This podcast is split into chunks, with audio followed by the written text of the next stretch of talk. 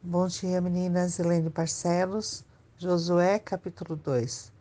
Josué enviou secretamente dois homens como espias, dizendo: Andai e observai a terra e Jericó. Entraram na casa de uma mulher prostituta e pousaram ali. Ela os escondeu. Raabe sabia que o Senhor tinha dado a terra que ela estava a este povo por isso o pavor tinha caído sobre os moradores dali. O seu povo ouviu falar que o Senhor secou as águas do Mar Vermelho quando saíram do Egito e sobre as suas conquistas, e reconheciam o Deus deles como um Deus em cima nos céus e embaixo na terra. Observe que Raabe reconhecia Deus e seu poder, tudo o que ele já tinha feito para o seu povo. E ela foi uma mulher ousada, corajosa por esconder os espias. E ela e sua família foram livrados.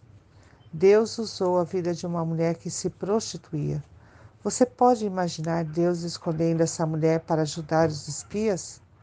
A vida dela e da sua família foram salvas.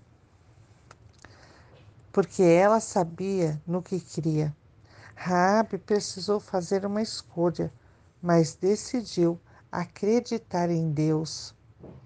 A sua vida e da sua família foi salva e a vida dela foi transformada a partir daí.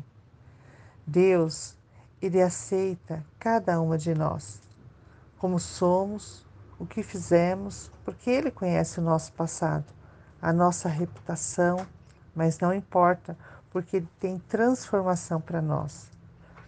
Você está pronta a declarar a sua fé onde você está estabelecida? A história de Raabe chega até nós hoje. Hebreus 11, 31 diz: Pela fé, Raabe, a meretriz, não foi destruída com os desobedientes, porque acolheu com paz aos espias. Senhor, nós te louvamos, te adoramos, Senhor, nesta manhã. Reconhecemos esse Deus poderoso sobre as nossas vidas, Senhor. Obrigada por essa história desta mulher, Senhor, porque o Senhor escolhe aquelas pessoas que são improváveis, porque o Senhor deseja transformar as vidas, Senhor.